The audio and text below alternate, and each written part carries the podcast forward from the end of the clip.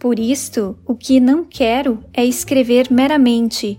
Não penso em deliciar o leitor, escorrendo-lhe na alma o mel do sentimento, nem em dar-lhe comoções de espanto e de imprevisto. Júlia Lopes de Almeida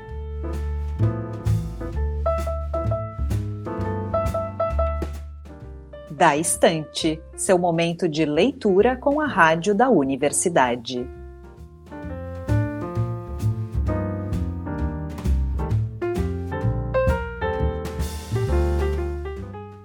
Olá, queridos ouvintes, eu sou Liz de Bortoli e estamos chegando com o Da Estante deste domingo. Hoje a gente segue com a leitura do romance A Falência da autora carioca Júlia Lopes de Almeida.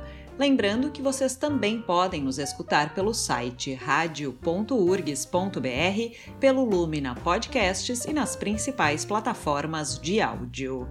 Nosso romance ficou bem quente na semana passada, então, se você perdeu os episódios anteriores, é só buscar o programa no Spotify e no site da rádio para não ficar de fora. Mas agora é hora de seguir a leitura, hoje com o capítulo 3 de A Falência, da Júlia Lopes de Almeida, livro que está nas leituras obrigatórias do vestibular da URGS deste ano.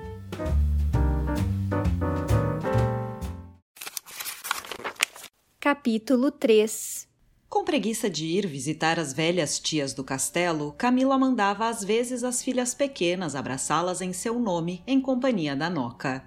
As senhoras Rodrigues moravam ainda na mesma casa, no alto do morro, muito antiga, com janelas de guilhotina e paredes encardidas. Dona Itelvina raramente punha os pés na rua e era tida como a criatura mais sovina do bairro. A outra, Dona Joana, pouco parava ali, sempre voltada para Deus. Era viúva de um colchoeiro rico, morto de anasarca, de quem sofrera os maus tratos que, na inconsciência das bebedeiras, ele lhe ministrava. Viviam as duas desde crianças na mesma casa, herança dos pais, conservando seus hábitos de vida mesquinha, amando ideais diversos, uma concentrando-se, outra expandindo-se, consistindo para uma todo o prazer da vida em aferrolhar, esconder bens que as mãos apalpam, e para outra só em querer bens do céu, com que a alma sonha.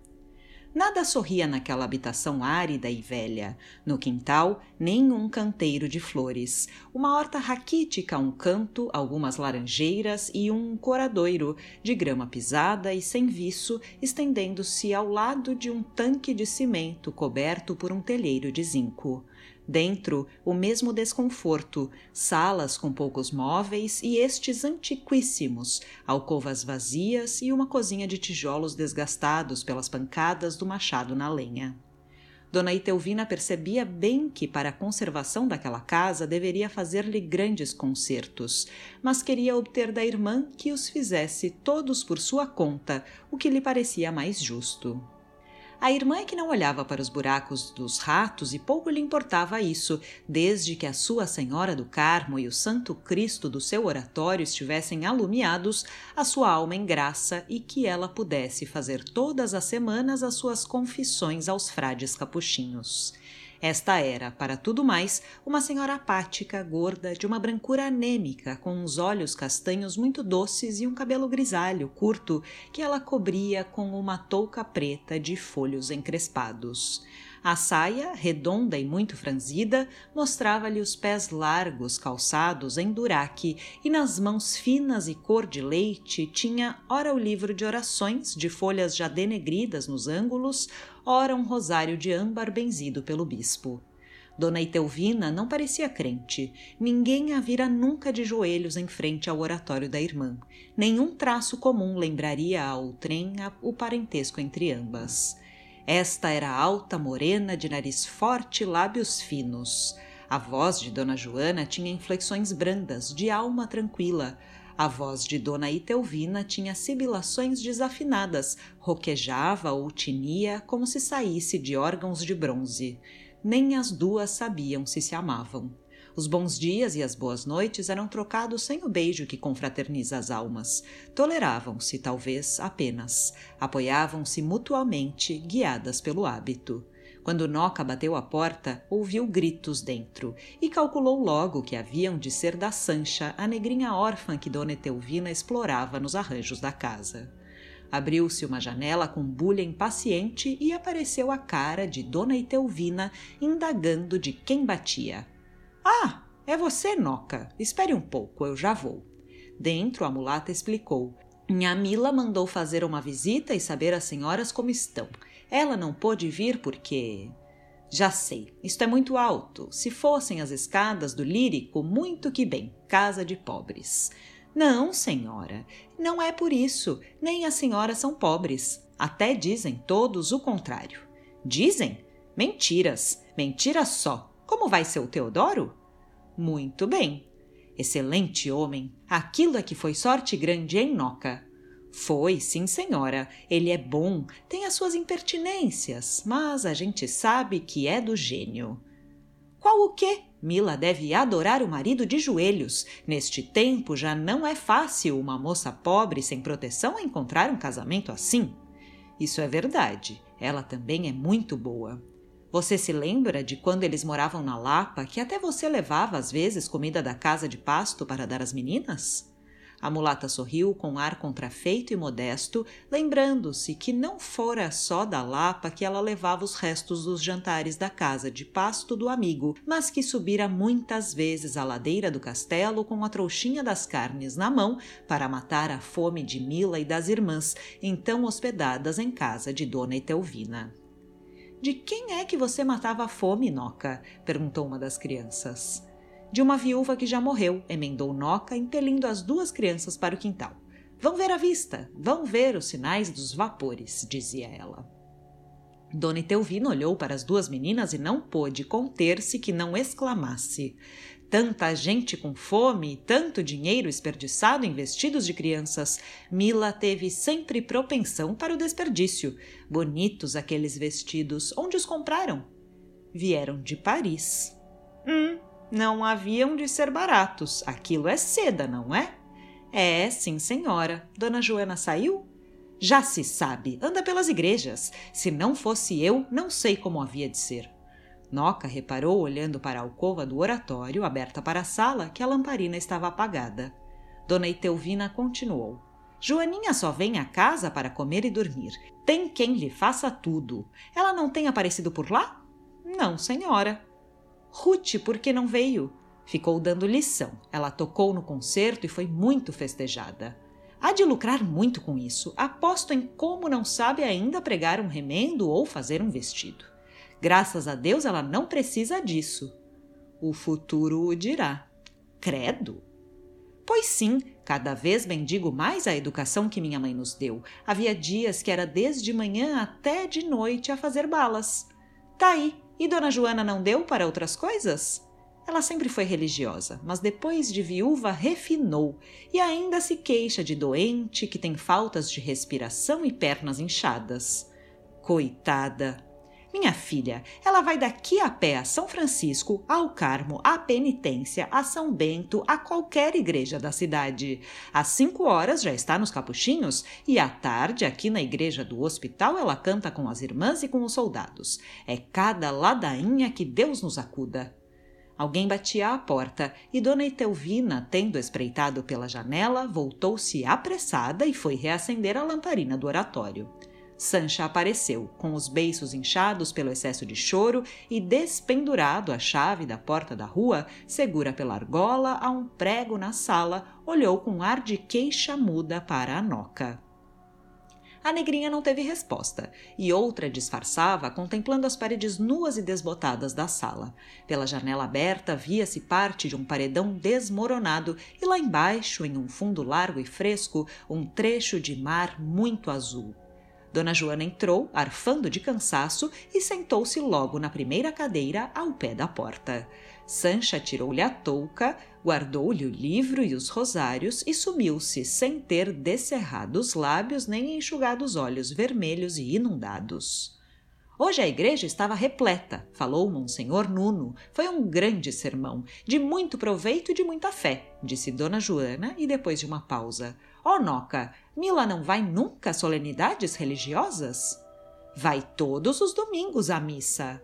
Bem, que não deixe perder a sua alma. Entretanto, eu rezo por todos. A pena que eu tenho é de me custar tanto a ajoelhar. Estou com as pernas cada vez mais inchadas. Isso é cisma, resmungou Dona Itelvina, retirando-se para o interior. Noca aconselhou logo um remédio prodigioso, benzido com cinco cruzes.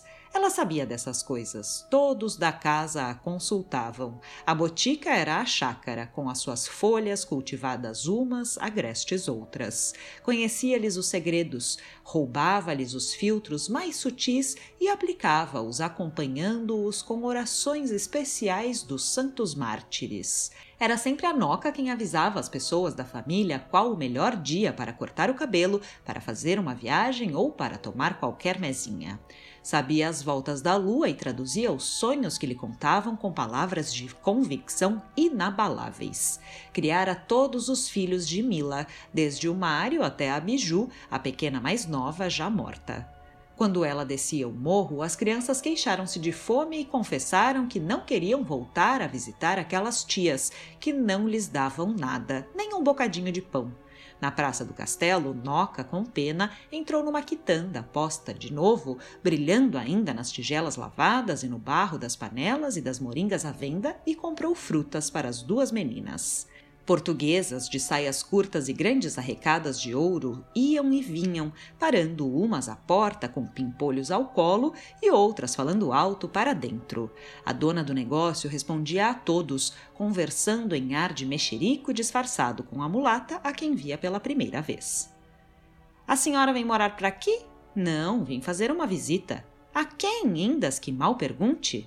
As senhoras Rodrigues, conhece? As duas velhotas da Travessa de São Sebastião? Essas mesmo.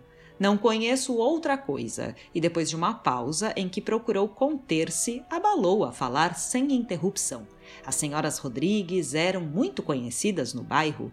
Diziam que Dona Itelvina passava horas da noite escavando o quintal à procura dos afamados tesouros guardados pelos jesuítas. Os vizinhos viam uma luz de lanterna movendo-se na sombra do pátio rente ao chão e olhavam-na com desconfiança. A outra era uma beata de igreja e já constava que legaria os seus haveres ao Frei Ângelo dos Capuchinhos. A quitandeira afirmava que elas haviam de passar mal de barriga, decorriam semanas sem que lhe comprassem nenhum triste feixe de espinafres ou molho de cenouras quando a Noca atravessava o largo com uma criança por cada mão para a ladeira do seminário, sentiu que alguém que viera correndo lhe puxava pela saia. Voltou-se e viu Sancha com ar de medo de quem foge. Ué, que é que você quer?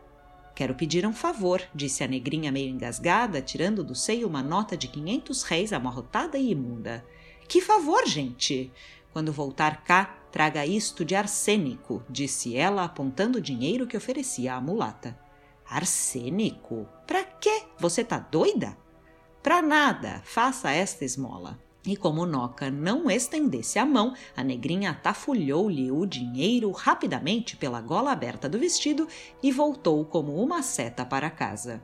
As cabritas andavam soltas, pastando nas ervas altas, o sol muito quente alvejava roupas estendidas nas ruas e na torre repintada dos capuchinhos o sino badalava, convidando à oração. Noca apressava-se, arrastando as duas meninas. Logo que chegaram abaixo, ao largo da mãe do bispo, viram Mário passar seu faeton, que ele mesmo guiava numa posição correta.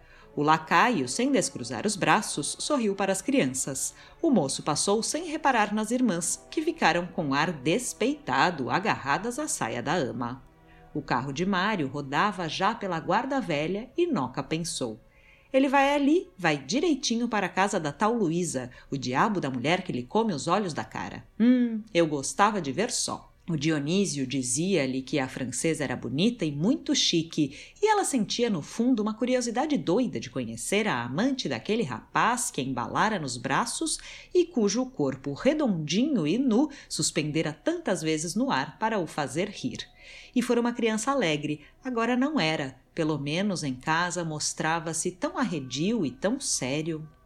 Noca suspirou e, depois de um levantar de ombros, prosseguiu nos seus pensamentos. Afinal de contas, fazei-lhe muito bem. A mocidade passa e o dinheiro foi inventado para se gastar.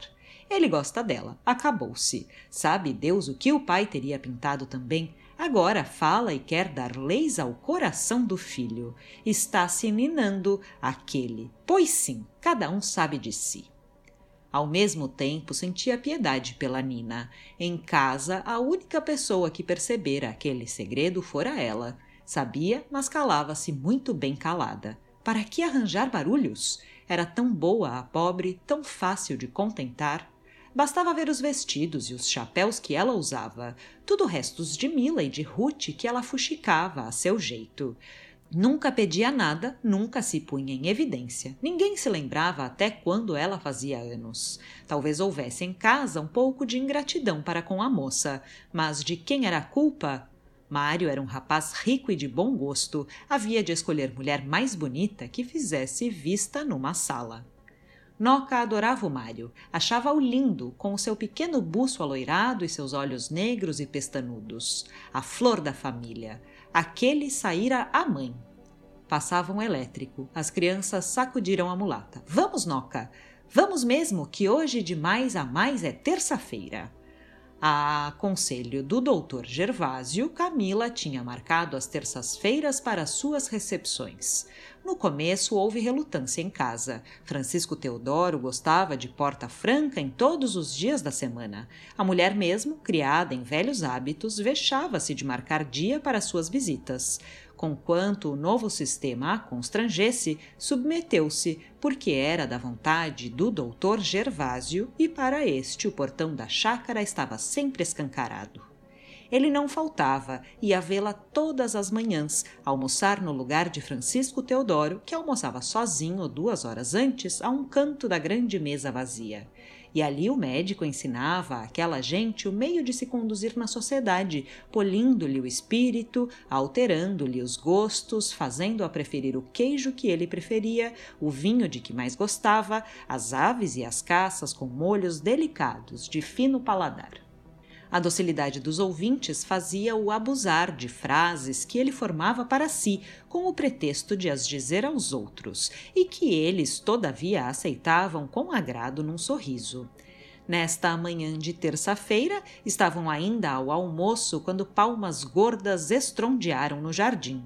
É o Lélio! exclamou Ruth, arrancando o guardanapo do pescoço e correndo para fora. Era o Lélio. Viram-lhe o gordo cachaço através dos vidros da porta quando ele passou pelo corredor. Com o pretexto de mostrar ao médico um anel novo, Camila estendeu-lhe a mão luminosa de pedrarias. Ele segurou-a e, erguendo-a um pouco, observou. Tal qual cinco raios de sol, sim, senhora, é muito perfeito esse brilhante, mas este outro ainda é mais límpido. Ela sorria e Nina excedeu-se em tratar das crianças, com o propósito de desviar a atenção. Põe este anel fora, é indigno de sua mão. Brilha tanto. É do cabo, muito amarelo. Mas eu estimo-o muito, foi o primeiro presente de meu marido. Vá lá, que não são mal escolhidas as suas pedras. Precisa ainda de um brilhante negro para este dedinho que está muito nu. Tenho pena que não goste de pérolas, só quer pedras que fulgurem só. Vamos para a saleta? Trouxe-lhe um livro. Versos? Não, um romance. Ainda bem, eu só gosto de versos quando o senhor mos lê. Uma monotonia. Na saleta, ela abriu a veneziana e aspirou com força o aroma dos resedás plantados junto à parede. Gostava dos aromas fortes. Que dia maravilhoso! Depois, voltando-se. O livro está aqui. Já leu? Já trata-se de um amor um pouco parecido com o nosso. Então não leio. Sei que está cheio de injustiças e de mentiras perversas. Os senhores romancistas não perdoam as mulheres. Fazem-nas responsáveis por tudo, como se não pagássemos caro a felicidade que fruímos. Nesses livros tenho sempre medo do fim. Revolto-me contra os castigos que eles infligem às nossas culpas e desespero-me por não poder gritar-lhes: Hipócritas, hipócritas! Leve o seu livro. Não me torne a trazer desses romances. Basta-me o nosso para eu ter medo do fim. Não tenha remorsos. O nosso não acabará. Remorsos. Remorsos de quê? Pensa, Gervásio, que desde o primeiro ano de casado meu marido não me traiu também? Qual é a mulher, por mais estúpida ou mais indiferente, que não adivinhe, que não sinta o adultério do marido no próprio dia em que ele é cometido? Há sempre um vestígio da outra que se mostra em um gesto, em um perfume, em uma palavra, em um carinho. Eles traem-se com as compensações que nos trazem. Isso tudo é vago e abstrato. Não importa. E as denúncias, e as cartas anônimas, e os ditos das amigas. Eu soube de muitas coisas e fingi ignorá-las todas. Não é isso que a sociedade quer de nós? As mentiras que o meu marido me pregou deixaram sulco, e eu paguei-as com o teu amor, e só pelo amor. E assim mesmo, o enganá-lo pesa-me, pesa-me, porque quanto mais te amo, mais o estimo. É uma tortura que parece que foi inventada só para mim. Gervásio não respondeu. Tinha o rosto contraído por uma expressão de ciúme. Passado um instante de silêncio, murmurou: É extraordinário. Nunca julguei possível essa dualidade no amor. Bem, levarei o livro. Adeus.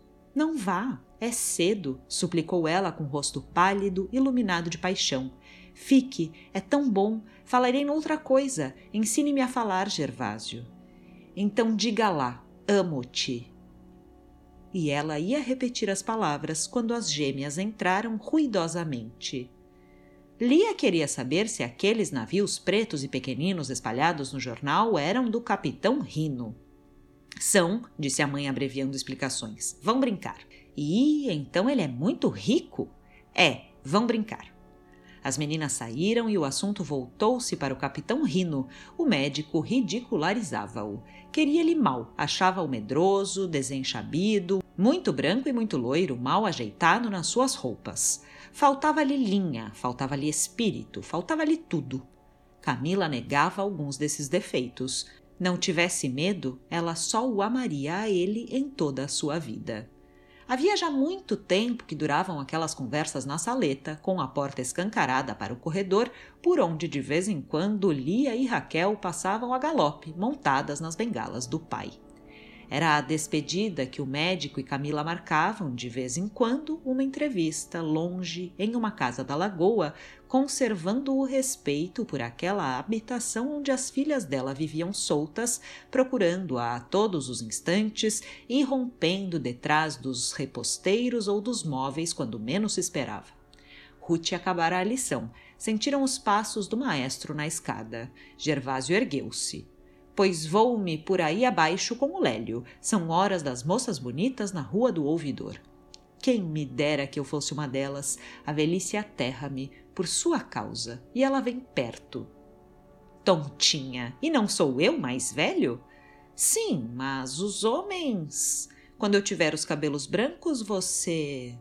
Eu já não terei nenhum, serei calvo como um ovo e viveremos ambos com as doces recordações destes dias lindos. O nosso romance não acabará nunca. Dê-me as suas ordens, minha senhora. Aqui temos o Lélio. Camila acompanhou-os ao terraço. Que me diz a sua discípula? perguntou ao maestro. Muito bem, vai muito bem. Daqui a pouco ensina-me.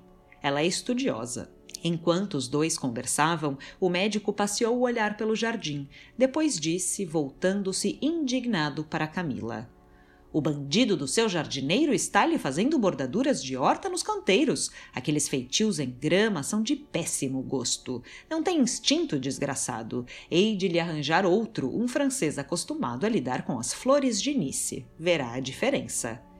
Este errou a profissão, nasceu para tosquiador ou barbeiro, nem faz ideia do que seja a harmonia das cores. Veja aquele canteiro, o roxo ao pé do escarlate, o amarelo ao pé da cor de rosa.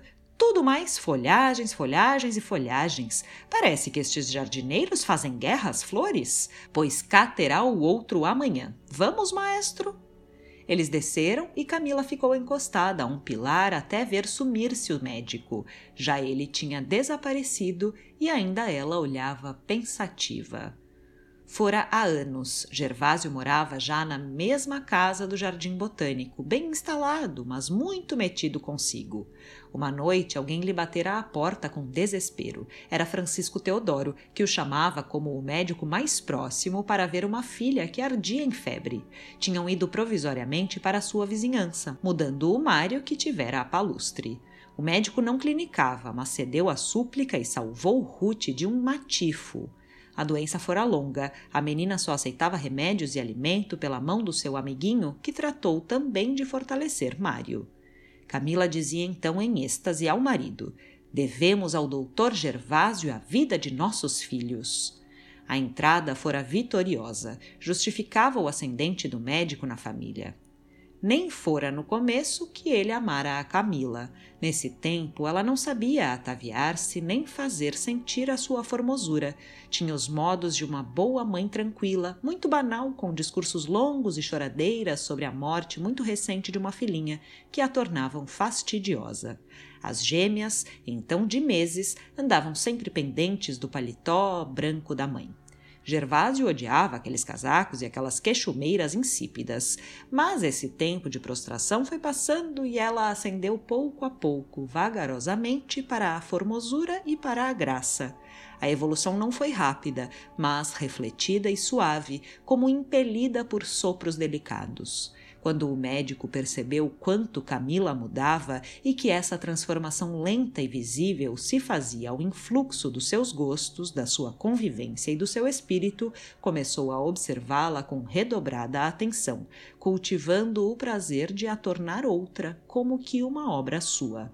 Camila usava agora as cores claras que lhe iam bem e que ele lembrara como mais propícias à sua tez. Adquiria expressões novas, inflexões de voz em que nascia uma música de tons coloridos e harmoniosos, fazia outros gestos mais graves e adequados, pisava de maneira mais ritmada e linda, deixou os perfumes misturados, sem escolha, por uma essência branda. E tudo isso o fazia sem esforço, obedecendo à sugestão. O médico via nela um reflexo perfeito da sua alma, sentia-a voltar-se, subir para ele e, absorvido nesse estudo delicado, apaixonou-se por ela. Levada na fascinação, só tarde Camila percebeu o perigo que a solicitava. Então quis fugir, fechou-se em casa, esquivava-se a ver o médico. Mas, através da distância e do silêncio, ele percebia o amor dela a chamá-lo, a envolvê-lo todo com uma obsessão de loucura. Passaram-se assim longos meses de saudade sem remédio, de agonias mudas, até que um dia, cansados de uma resistência inútil, deixaram-se vencer. Para ele, aquela ligação foi uma vitória, para ela, como que uma lei da fatalidade. Era porque tinha de ser, e a sua culpa salvaguardava-se nessa crença. Havia muito tempo já que o doutor Gervásio entrara na intimidade da família. Sabia-lhe os segredos, lia todas as cartas vindas de Sergipe com repetidas súplicas de dinheiro. Conhecia a história do nascimento de Nina, filha natural do Joca, e da fugida dele, comprometido em uma casa de comércio. Estava o fato das doenças de Dona Emília, das habilidades caligráficas do velho Rodrigues e da já alta soma de dotes dada por Francisco Teodoro adoro as cunhadas. Tudo isso soubera-o ele naturalmente, sem indagações. Vinha na enxurrada dos desabafos, no desafogo da amizade.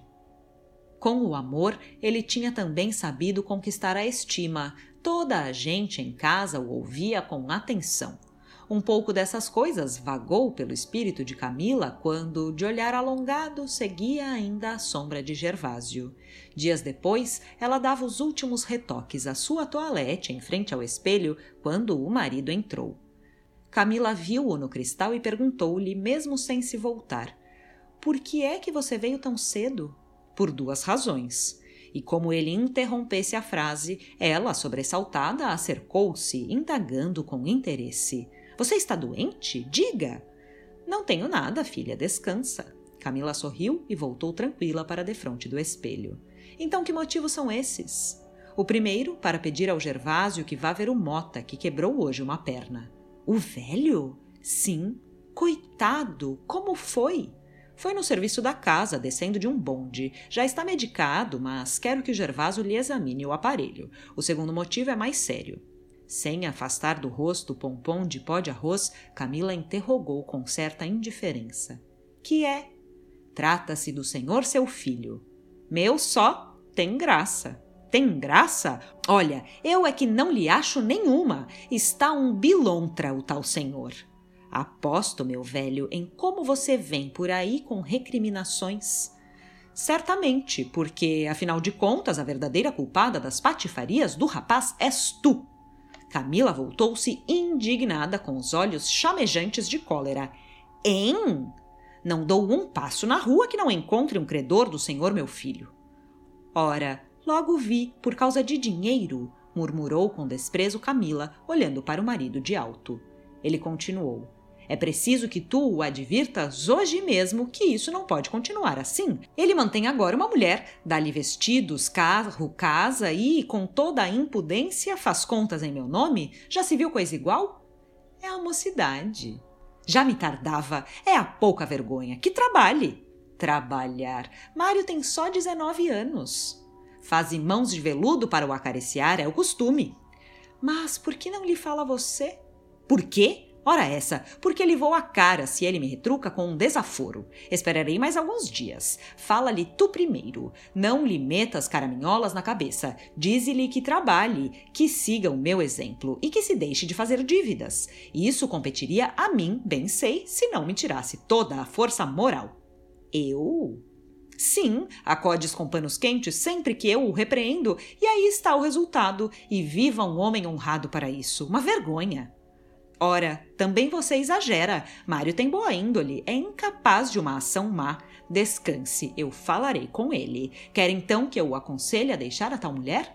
Por força, uma perua velha que o há de comer por uma perna. Não posso estar continuamente a desembolsar contos de réis para os caprichos de tal madama.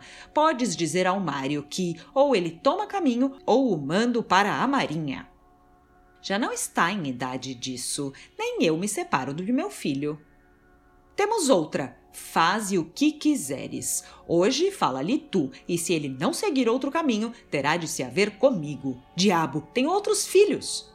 Coitado do Mário, tu nunca o amaste muito. Hã? Eu?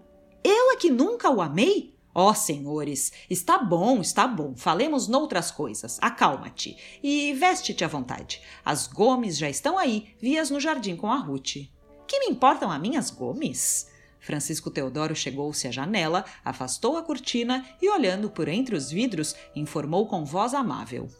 Lá está também o capitão Rino. Aí estava um bom casamento para Nina, hein? Gosto dele, parece um excelente rapaz, apesar da procedência.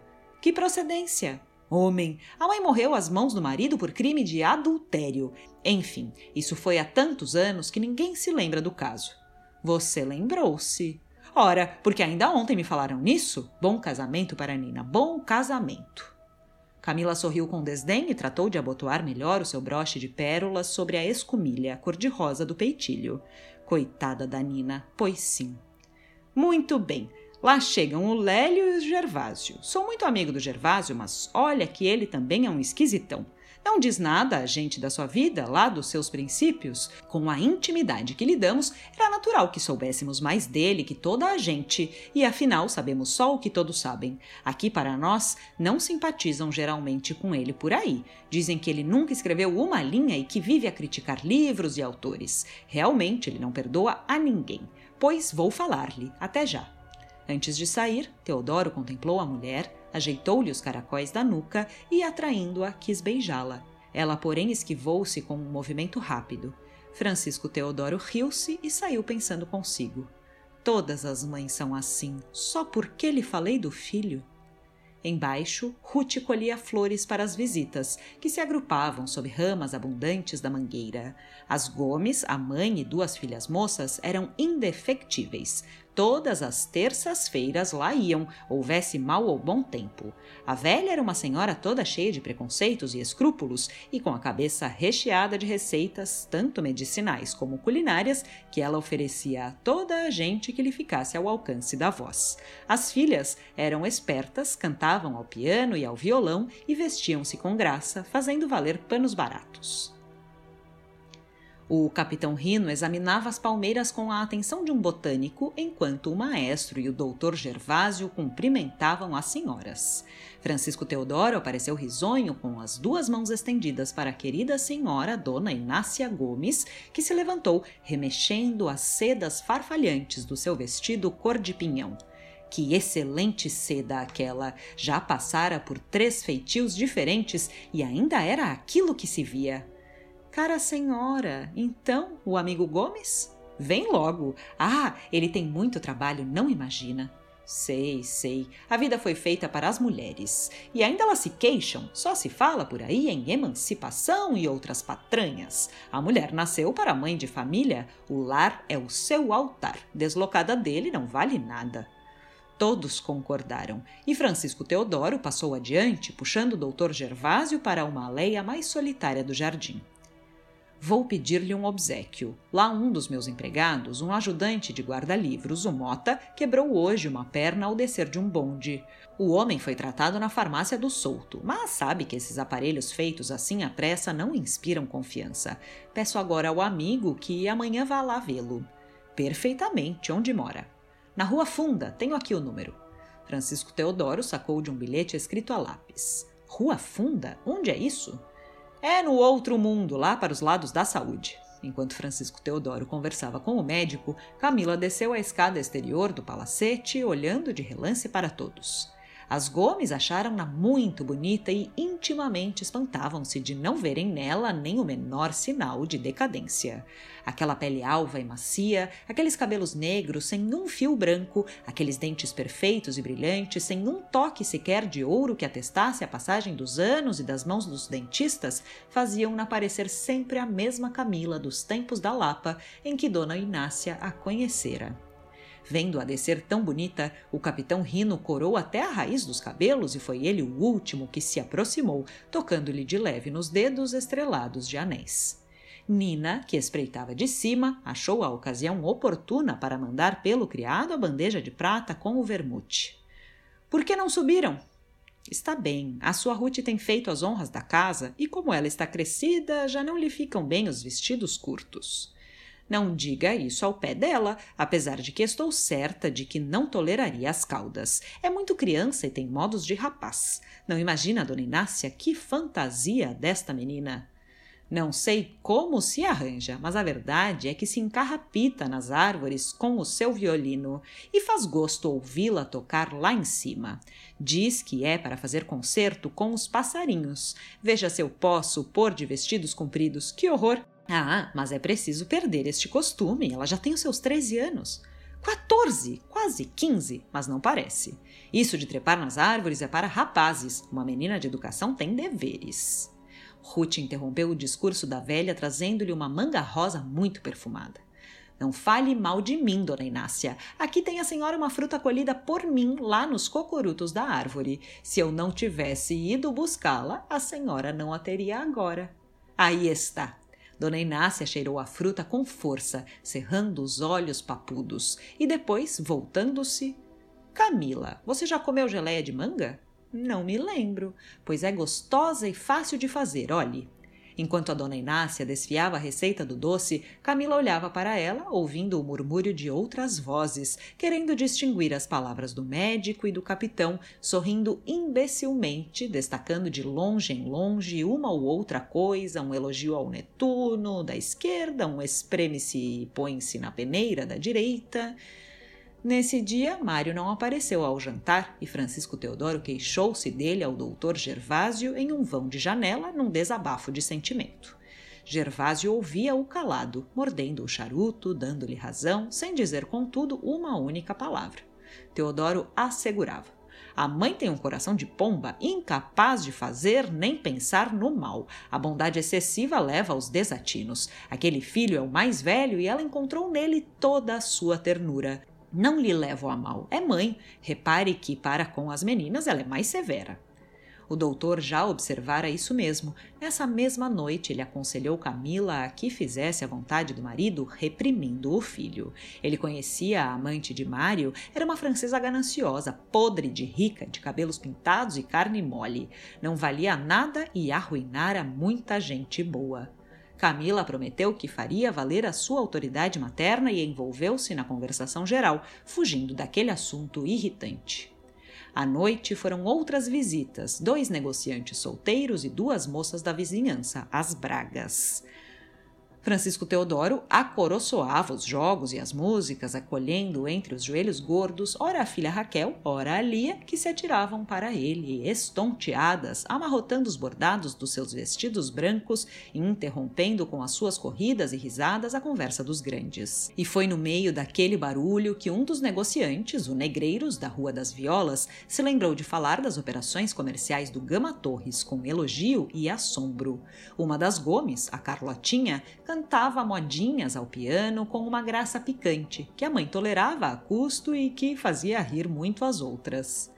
O capitão refugiou-se em uma janela. Ruth foi ter com ele. O moço, a princípio, não lhe prestou atenção. Seguia, através das cortinas, os olhares trocados entre Camila e Gervásio. Seriam todos cegos? Só a ele caberia descortinar aquele amor tão evidente? Ruth, derreando a cabeça para trás, olhava para o céu tranquilo. Houve um largo espaço de silêncio entre ambos. Ruth disse por fim, sem abaixar os olhos: Que parecerá a terra vista de lá? Uma gota de luz. Ainda bem, alegra-me saber que vivo em uma estrela e como elas hoje estão bonitas, se Deus me desse a escolher uma, eu ficaria embaraçada. Olhe, repare para aquela, como é grande e suave. É Vesper. Linda, linda, linda. Levante mais os olhos para acolá. Repare para o cruzeiro, como está límpido hoje. Maravilhosa noite. Sim, estou vendo cinco estrelas brilhantes em um lago negro. Por que é tão escuro aquele pedaço do céu do lado do cruzeiro? Porque não tem astros. Deveria ter sido por ali que Lúcifer caiu. Por quê? Fez um rasgão no filó dourado? Por isso Deus pôs ali a cruz, para que o diabo não tornasse a passar pelo buraco. O capitão sorriu. Se eu fosse pássaro, continuou ela, gostaria de voar à noite, como as corujas. Não, as corujas são feias, metem medo e eu só gosto do que é bonito. Quereria ser uma ave branca e com asas tão fortes que me levassem até acima das nuvens. Desde pequenina que eu gosto de olhar para o céu e me desespero por não poder voar. Às vezes sonho que estou voando e é tão bom o capitão Rino lembrou-lhe que fosse ao observatório do castelo e que lhe seria fácil, visto ter lá família na vizinhança. Assim veria bem a lua e a cor das estrelas. Interessado por aquela imaginação ardente, o capitão Rino explicava à menina o nome das estrelas, sentindo roçar-lhe pelo ombro o cabelo dela, vendo-lhe na transparência luminosa do olhar a chama de uma curiosidade insatisfeita. Ele tinha uma linguagem clara, mas interrompia as frases de vez em quando com sobressalto, voltando-se para a sala atraído pela voz de Camila. Ruth nem percebia a causa, nem reparava mesmo naqueles movimentos e continuava a interrogá-lo, com o olhar aceso para o grande céu iluminado. Rebentaram palmas lá dentro. Carlotinha acabara uma modinha requebrada e andava muito faceira pela sala, desafiando as bragas para uma valsa. Quem toca? Judite foi para o piano, que atacou com força e pedal. Apesar do barulho, Francisco Teodoro discutia com o Negreiros o arrojo do Gama Torres, atribuindo ao acaso o êxito da famosa empresa, o que o amigo negava, afirmando o tino especial do outro. Estava calor, os leques de papel adejavam como borboletas nas mãos das moças. Carlotinha, não logrando dançar com o Rino nem com o Negreiros, atirou-se aos braços da Terezinha, a mais moça das Bragas. E as duas rodopiaram pela sala. Duas horas depois, o negociante acompanhava as visitas até o portão. Dona Inácia ia desde a porta de braço com o marido, o Gomes, um velhote gordo de grandes lunetas de tartaruga. As Bragas, muito faladoras, prometeram a Carlotinha e a Judite moldes de casaquinhas modernas, como as que traziam vestidas.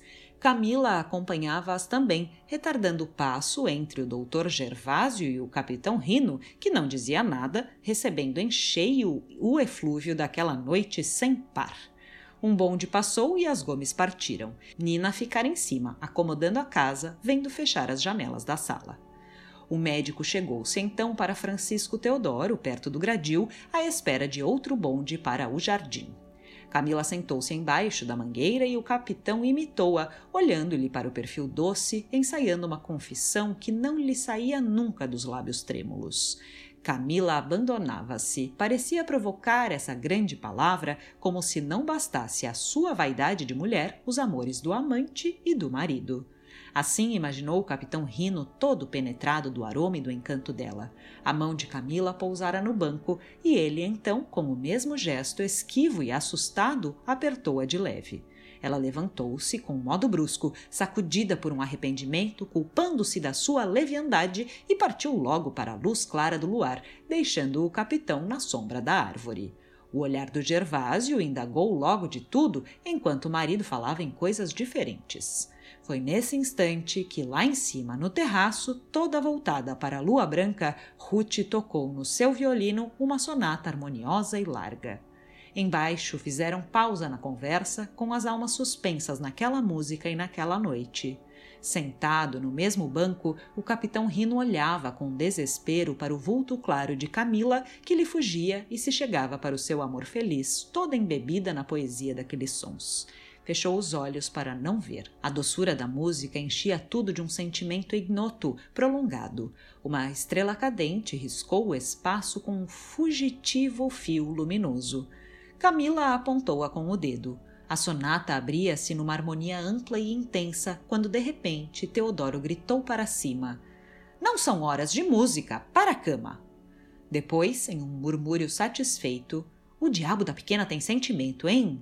Tem mais do que isso, afirmou Gervásio. Tem talento, tem inspiração. Tanto esta é aplicada quanto o irmão. Bem, lá vem o seu bonde, doutor. O médico despediu-se à pressa e correu. O capitão Rino vencia a custo a sua comoção e saiu também, descendo a pé pela rua abaixo, apesar dos pedidos de Teodoro para que esperasse ali mesmo outro bonde para a cidade. Camila entrou em casa antes do marido e procurou imediatamente a Noca, que vigiava o sono de Raquel e de Lia. Mário já entrou, Noca? Não, senhora. Dionísio já veio há tempos e disse que seu Mário ficou lá. Lá? Em casa da tal Luísa? É. Se meu marido sabe, olhe, se ele perguntar, você responda que Mário entrou com a enxaqueca e que por isso não foi à sala. Ouviu? Diga que ele está dormindo. E se ele amanhã perguntar a Dionísio? Você previna primeiro o rapaz. Também não sei para que seu Mário faz assim, só para meter a gente em embrulhos. Tem paciência, Noca, ele é criança. Amanhã eu lhe darei conselhos. Hum, Lia entornou o óleo da lamparina no chão e eu fico esperando aborrecimentos. É sabido, azeite entornado, desgosto em casa. Cala a boca, lá vem seu Teodoro. Boa noite, Noca.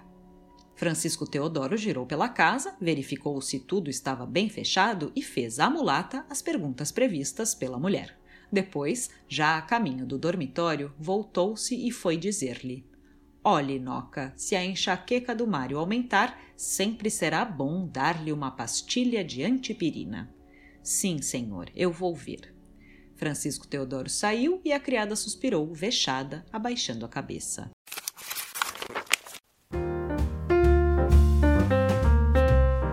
Este foi então o capítulo 3 de A Falência de Júlia Lopes de Almeida. Amanhã a gente volta com os drops de leitura do Da Estante às 10 e 10 da manhã, com reprise às 8 da noite. E no próximo domingo seguiremos com a leitura de A Falência para vocês. Não percam! E não deixa de nos seguir no Instagram em daestante.urgs para não perder nossos conteúdos especiais. Até a próxima!